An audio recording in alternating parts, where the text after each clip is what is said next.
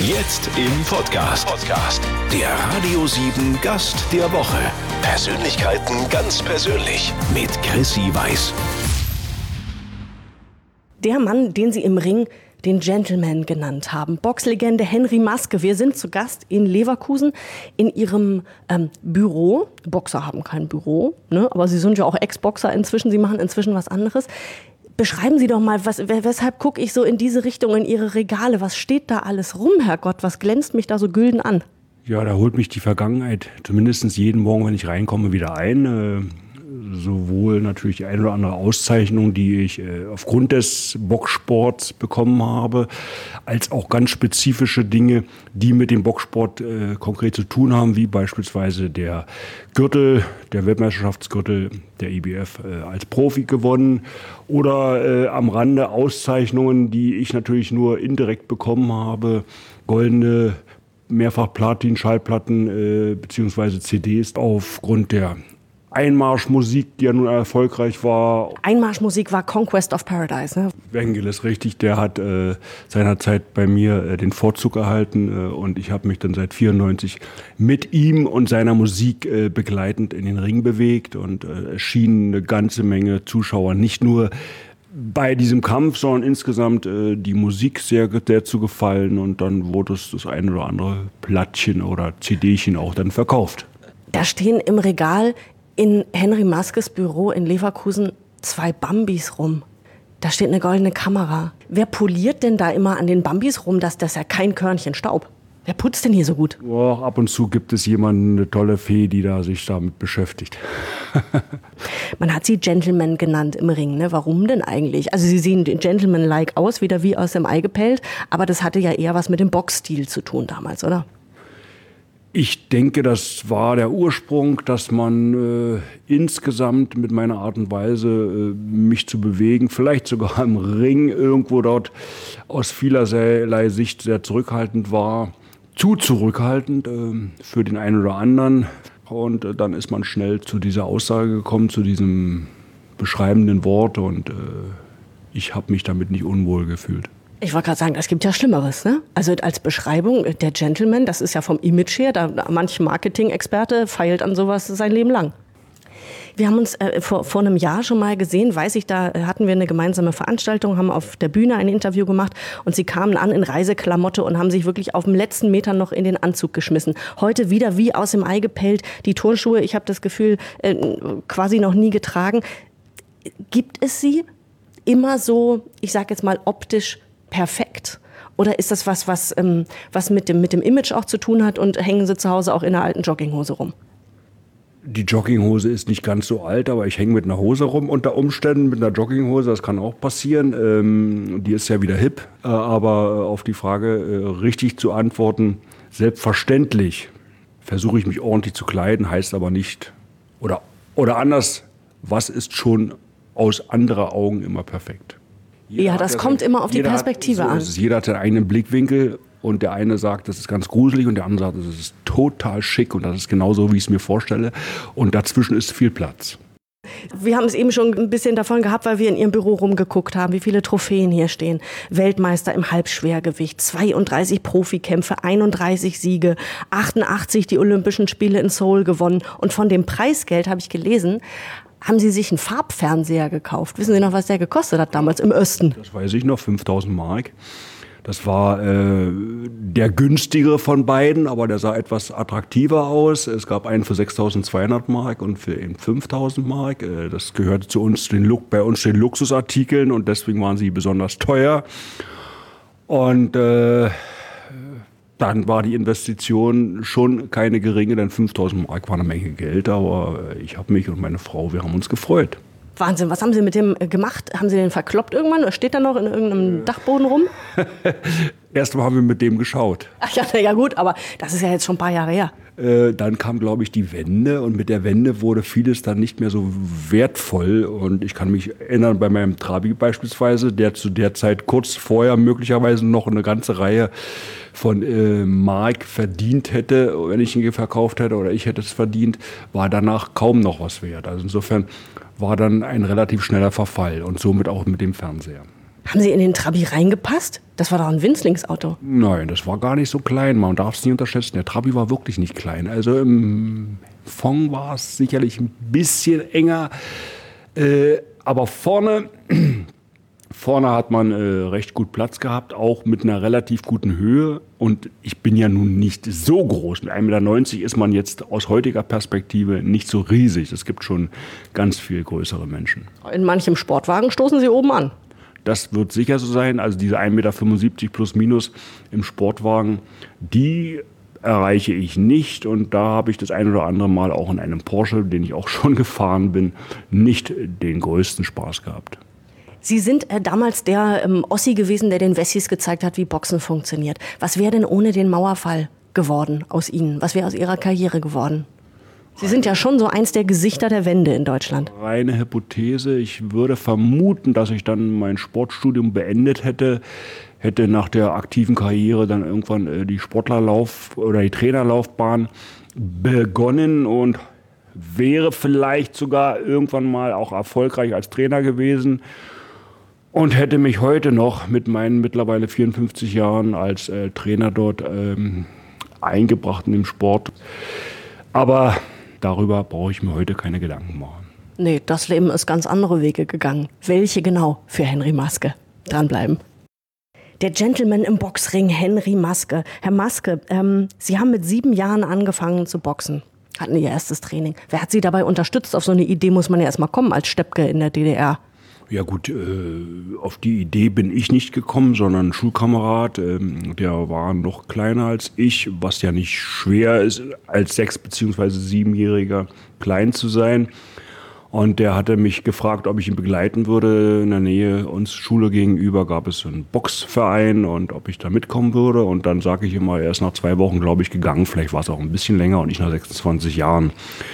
Das heißt, ich habe meine Liebe dort gefunden, relativ schnell, war natürlich als Sechsjähriger eigentlich eher ein Störenfried für den Trainer und für die anderen Sportler. Unsere Sportart wird erst mit zehn Jahren wettkampfmäßig betrieben. Die Handschuhe, können Sie sich vorstellen, ist als Sechs, sind als Sechsjähriger wahrscheinlich über die, über die äh, Speiche oder über den gesamten äh, Unterarm. Äh, man weiß als Trainer und als Sportskollege noch gar nicht mit zum anzufangen, mit einem kleinen immer energiefreudigen und, und, und, und sehr aufgeregten kleinen Jungen, aber ich habe es dann überstanden. Überstanden im Sinne von, dass ich endlich irgendwann zum Wettkampf kam, denn da gab es auch für mich eine ganz schwierige Phase. Mit neun Jahren wurde es mir irgendwann endlich zu lang und ich wollte aufhören und mein Papa hat dann gesagt, wer A sagt, muss B sagen und hat mich dann dabei belassen.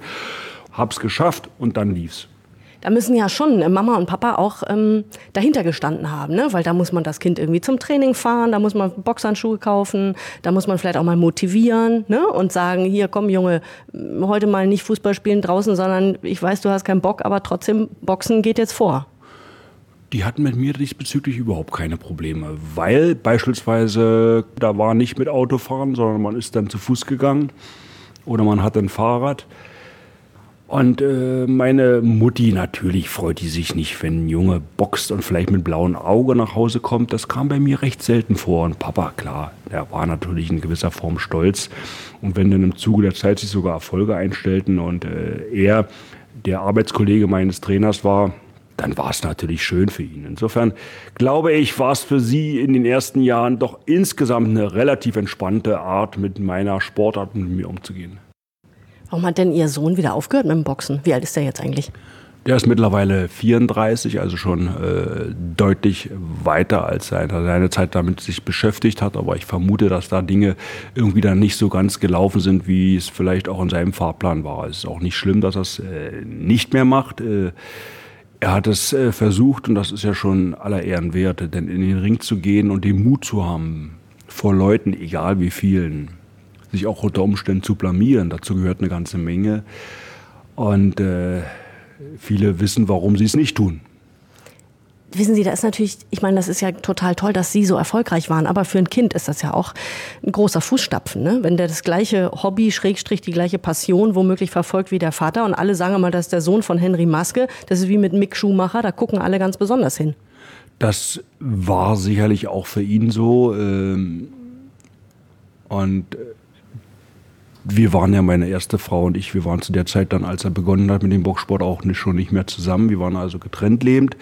Insofern hatte er auch nun äh, nicht den Kontakt in der Form zu mir, dass ich möglicherweise dort begleitend hätte dabei sein können. Also es waren schon ganz schwierige Vorzeichen, die nicht nur, aber auch mein Junge in dieser Form erleben konnte. Denn äh, wenn man als Sohn eines erfolgreichen Menschen in den Fußstapfen treten will, ohne in die Fußstapfen zu treten, sondern einfach, weil man da Interesse dran hat, tritt man automatisch in die Fußstapfen, wird damit verglichen und das ist nie einfach. Da werden sicherlich viele Lieder und Texte drüber schreiben können.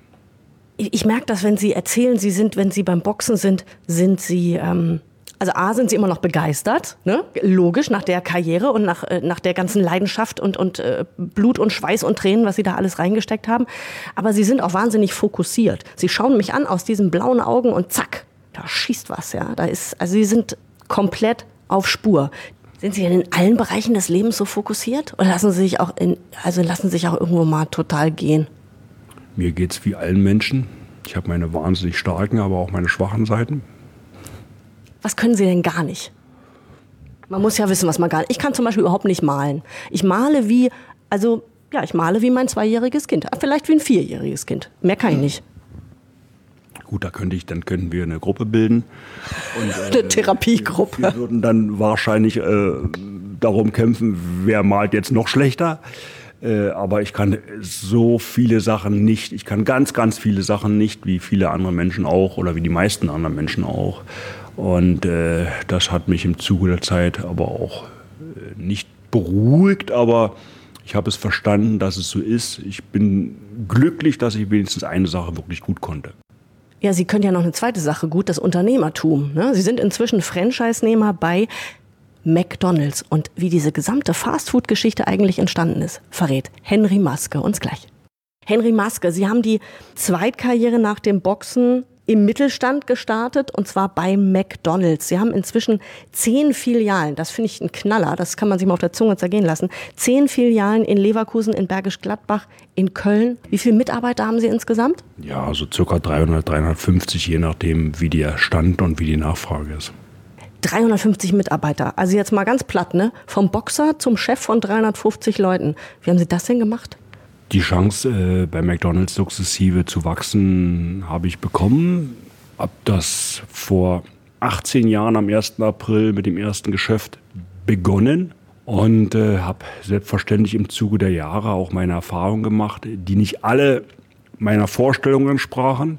Aber wenn man gelernt hat, aus Fehlern tatsächlich zu lernen und äh, kritisch damit umzugehen, dann hilft das auch in diesem Bereich, und wenn man weiß, dass die Abhängigkeit deutlich größer ist als früher von anderen Menschen und das auch noch berücksichtigt, dann hat man eine faire Chance, es zu schaffen.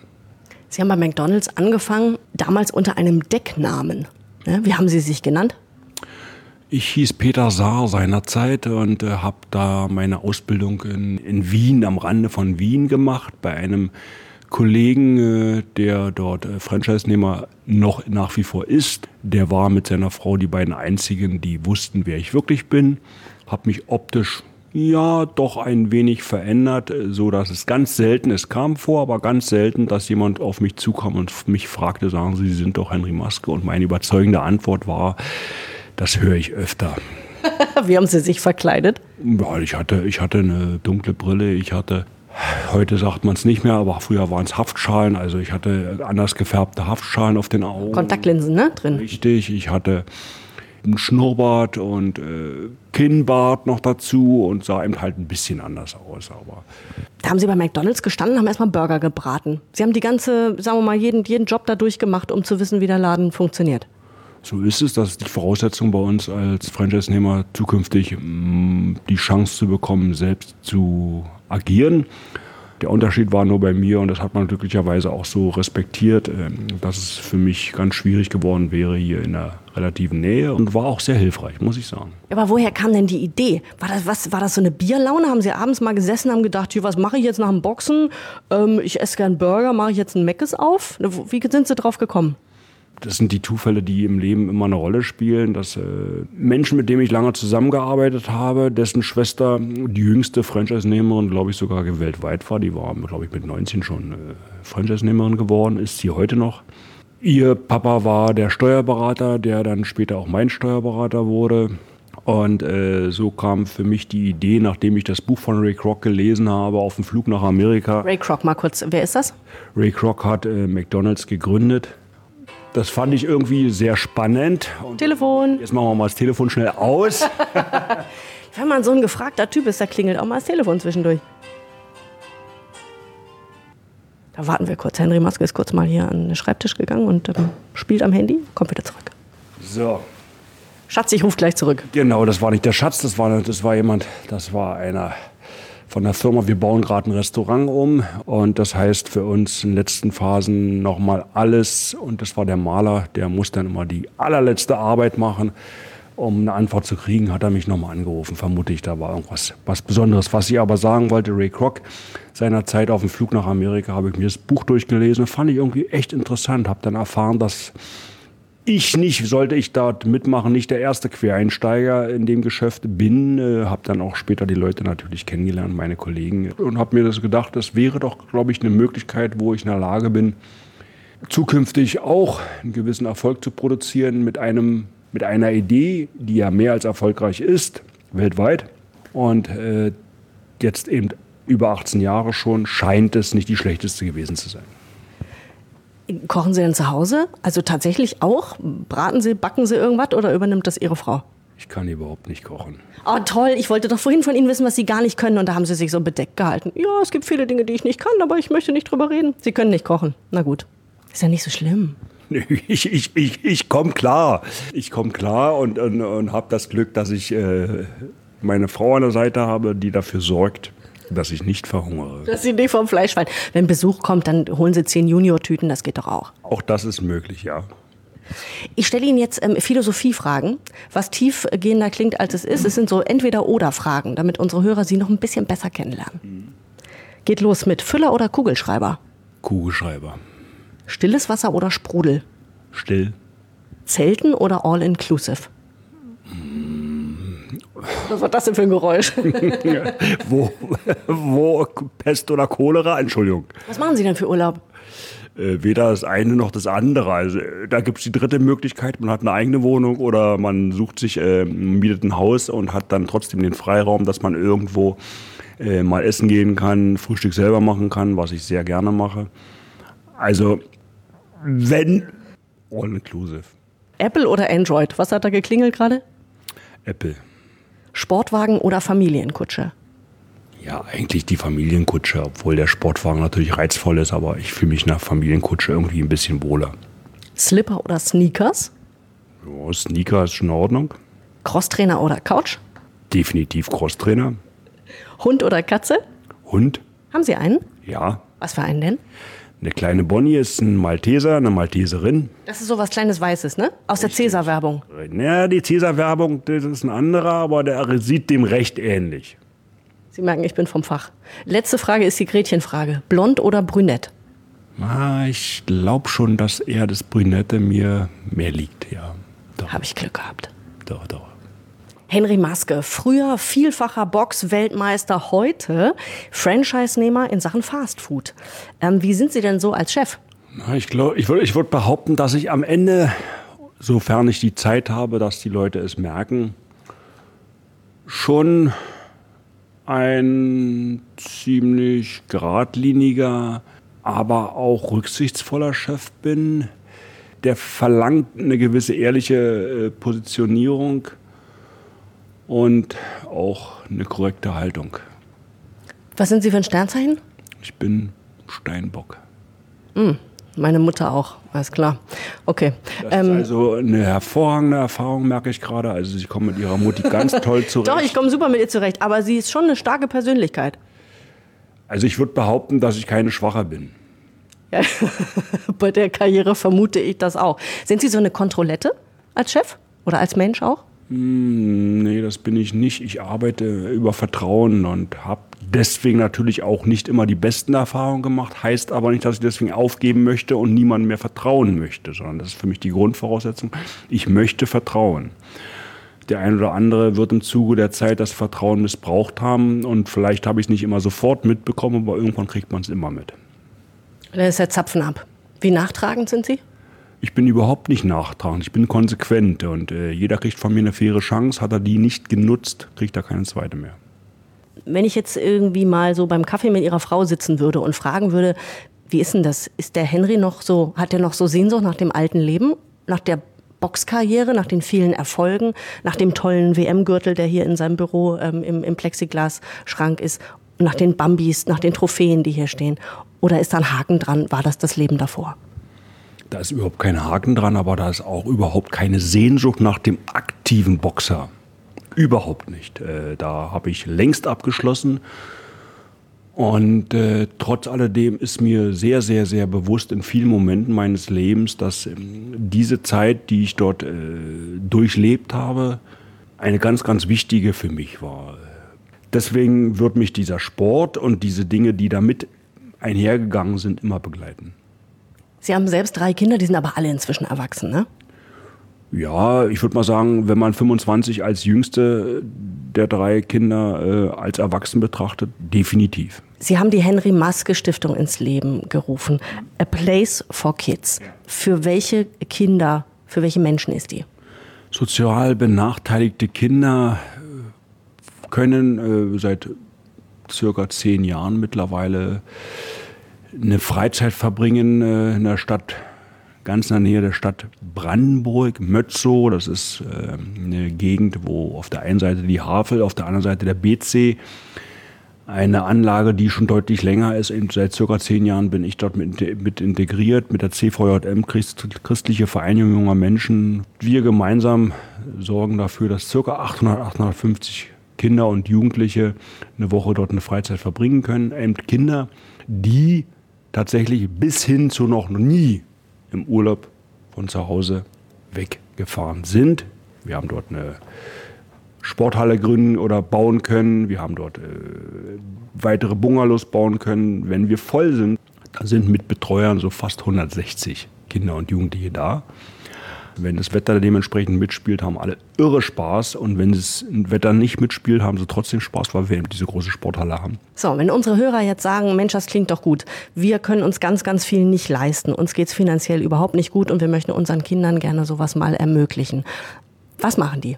Wenn ich was wissen will, gucke ich sofort ins Internet, dann gucke ich auf unsere Homepage. Äh und Henry Maske Stiftung, darunter finden wir dann auch ganz konkrete Informationen, auch den Wegweiser, wie man möglicherweise dort äh, sein Kind oder seinen Jugendlichen oder Jugendliche hinbringen kann und denen das bieten kann, was viele andere schon genossen haben.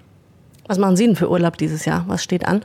Ich fahre unter anderem zu meiner geliebten großen Insel Rügen und äh, werde dort auch ein paar Tage verbringen, richtig. Wie läuft da so ein klassischer Maske-Urlaubstag ab? Ach, der fängt an mit einem wunderbaren Frühstück.